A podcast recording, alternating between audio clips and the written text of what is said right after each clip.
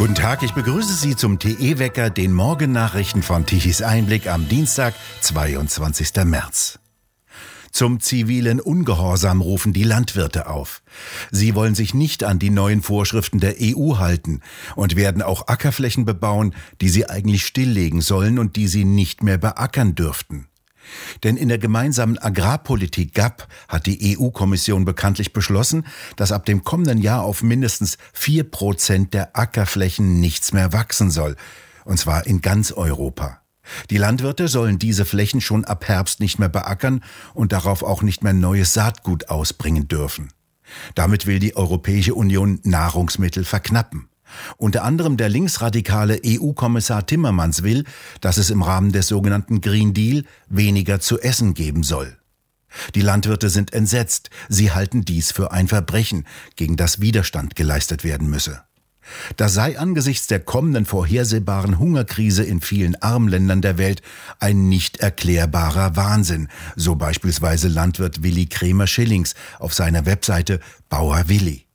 Er rechnet vor, dass damit insgesamt 4,2 Millionen Hektar Ackerflächen nicht mehr genutzt werden dürften. Dies entspricht 6 Millionen Fußballfelder. Auf dieser Fläche könnten durchschnittlich knapp 26 Millionen Tonnen Weizen produziert werden. Das ist fast so viel wie Ägypten, Marokko, Tunesien, Algerien und Äthiopien zusammen importieren müssen, um ihre Bevölkerung zu ernähren. Die Bauern wörtlich wir Landwirte kündigen hiermit öffentlich den zivilen Ungehorsam an, indem wir uns an diese Vorschrift nicht halten werden. Wir werden gegen das Gesetz auf all unseren Ackerflächen somit illegal Lebensmittel anbauen, solange bis sich die Ernährungssituation wieder normalisiert hat. Damit wollen die Bauern ihre Verantwortung wahrnehmen, die aufziehende Hungersnot, die vor allem die Ärmsten betreffen wird, so weit wie möglich abzumildern. Denn nur die Bauern sind aufgrund ihrer Ausbildung und Fähigkeiten in der Lage, ausreichend Lebensmittel zu produzieren. Dies in Deutschland in besonderem Maße, denn das Land gilt als sogenannte Gunstregion, in der Pflanzen besonders gut wachsen. Die Bauern stellen auf ihre Felder eine aus Holz gebaute grüne Vier auf, kennzeichnen ihre Fahrzeuge entsprechend und werden sich weitere Aktionen einfallen lassen. Der Deutsche Bauernverband wird so zitiert, dass er diese Aktion freier Bauern gut findet, allerdings nicht mitmachen wolle. Die beiden Landwirtschaftsminister von Niedersachsen und Sachsen-Anhalt haben immerhin von der EU gefordert, die verpflichtende Stilllegung von Ackerflächen auszusetzen.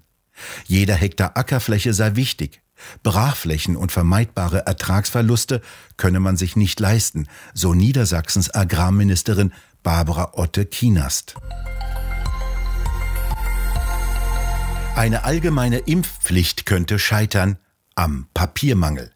Dies hat der Spitzenverband der gesetzlichen Krankenkassen ins Spiel gebracht. 1,8 Millionen Schreiben müssten dazu die Kassen pro Woche drucken und versenden. Weder mit internen noch externen Druckereien sei dieser Verwaltungsaufwand zu bewältigen, so der Spitzenverband. Zudem herrsche in Europa akuter Papiermangel. Für die Informationen der Versicherten müssten weitere 120 Millionen Schreiben angefertigt werden. So viel Papier sei nicht zu beschaffen. Dies ging gegen die Ehre der Papierhersteller. Die deutsche Papierindustrie sei lieferfähig, betonte der Verband der deutschen Zellstoff- und Papierindustrie auf Twitter. Zuletzt machte die jüngste Bundestagsdebatte deutlich, dass es für eine allgemeine Impfpflicht vermutlich keine Mehrheit gibt. Auch in Spanien hatten am vergangenen Wochenende Menschen gegen die Teuerungen und Abgaben protestiert. In Madrid gingen über 150.000 Menschen auf die Straßen und forderten die Regierung auf, Steuern und Abgaben zu senken und für moderate Energiekosten zu sorgen. Auch zahlreiche Bauern beteiligten sich an den Protesten. Im vergangenen Jahr stiegen die Energiekosten in Spanien um 72 Prozent, einer der drastischsten Erhöhungen in der EU. Spanische Lastwagenfahrer sind bereits im Februar in einen unbefristeten Streik, auch mit Straßenblockaden getreten. Die russischen Angriffe auf die Ukraine haben mittlerweile 10 Millionen Ukrainer aus ihren Häusern vertrieben. Etwa 3,4 Millionen Menschen haben Zuflucht in anderen Ländern gesucht, davon nach UN-Angaben 2 Millionen in Polen. Die Ukrainer würden über alle Vereinbarungen mit Russland abstimmen. betonte Präsident Zelensky gestern Abend in einem Fernsehgespräch. Wenn eine NATO-Mitgliedschaft des Landes nicht möglich sei, könne die Ukraine auch Sicherheitsgarantien in Betracht ziehen, so Zelensky weiter. Die russische Armee hat nach Angaben des ukrainischen Gesundheitsministers insgesamt 135 Krankenhäuser angegriffen und beschädigt, davon neun zerstört. Drei Krankenwagen wurden von Granaten getroffen, sechs medizinische Mitarbeiter dabei getötet und 16 schwer verwundet. Die Stadt Mariupol wird immer mehr dem Erdboden gleichgemacht. Offenbar konzentriert die russische Armee ihre Angriffe auf die Hafenstadt am Schwarzen Meer. Möglicherweise will Russland einen Landkorridor schaffen, der die Halbinsel Krim mit der Region Donbass im Osten verbindet. In Kiew zerbombten russische Angreifer ein Einkaufszentrum und töteten dabei acht Menschen. In Italien heißt es, dass sich der größte Energieversorger Enel innerhalb der nächsten Monate aus seinem Russlandgeschäft zurückziehen werde. Vom Krieg in der Ukraine und den Sanktionen sind in Deutschland vier von fünf Betrieben betroffen. Nach einer Blitzumfrage des Deutschen Industrie- und Handelskammertages sehen sich 78 Prozent der Betriebe vom Krieg und seinen Auswirkungen geschäftlich betroffen. 60 Prozent der Unternehmen berichten von Auswirkungen wie steigenden Preisen oder gestörten Lieferketten. 18 Prozent nennen direkte Folgen, etwa den Verlust von Kunden oder Lieferanten. Lediglich 22 Prozent der Unternehmen gaben an, sie spürten bislang keine Auswirkungen von Krieg und Sanktionen. Besonders alarmierend seien die Ergebnisse aus der Industrie. Drei Viertel der Industriebetriebe leiden unter Störungen in der Lieferkette und Logistik, fast 90 Prozent unter fehlenden Rohstoffen oder Vorleistungen. Über alle Branchen hinweg nennen neun von zehn Betrieben höhere Energiekosten als spürbaren Effekt im eigenen Betrieb. Dieses Risiko für ihre geschäftliche Entwicklung haben bereits vor dem Krieg zwei Drittel aller Unternehmen gesehen. In den kommenden Wochen will Deutschlands größter Aluminiumhersteller Trimet seine Produktion halbieren.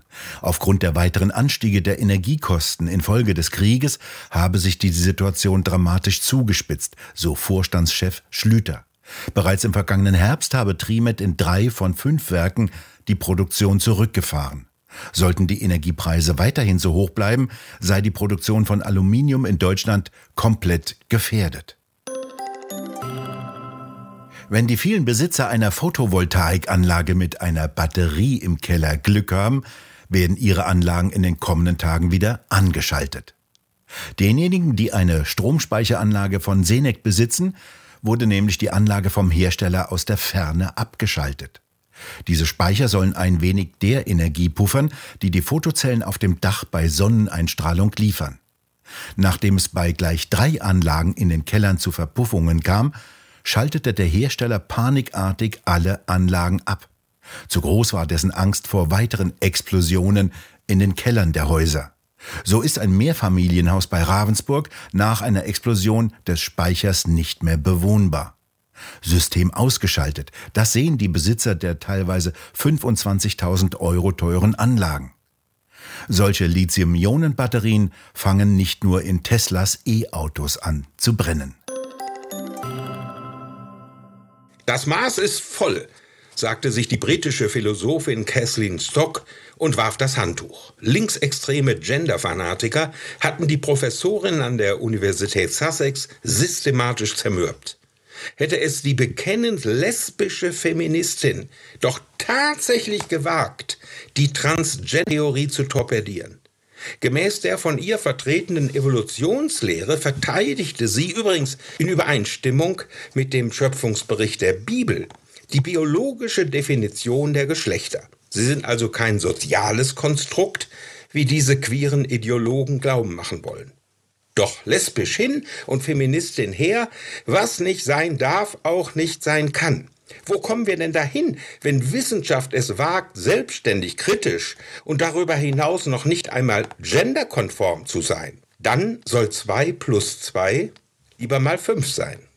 Das ist Peter Hane und dies schreibt er in seinem neuen Buch Das Maß ist voll. Dies Buch steht bereits seit seinem Erscheinen ganz oben auf der Bestsellerliste. Sie können es im Buchshop hier bei Tichys Einblick auf der Webseite tichiseinblick.de bestellen. Sonnenschein pur beschert uns diese Woche und keine Wolke am blauen Himmel. Die Temperaturen können im Süden bis 18, 19 Grad ansteigen. Im Norden wird es etwas kühler. Insgesamt bleibt es sehr trocken. Anders in Spanien. Dort löste der Wetterdienst höchste Alarmstufe für die Ostküste mit Hochwasser und Überschwemmungen aus. Ein Tiefdruckgebiet lädt feuchte Mittelmeerluft über der Region ab. Wolken und Regen, wenn auch in geringeren Mengen, gibt es auch über dem Landesinneren. Und auch Mallorca bekommt in dieser Woche etwas Regen ab. Wir bedanken uns fürs Zuhören und schön wäre es, wenn Sie uns weiterempfehlen. Weitere aktuelle Nachrichten lesen Sie regelmäßig auf der Webseite und wir hören uns morgen wieder, wenn Sie mögen.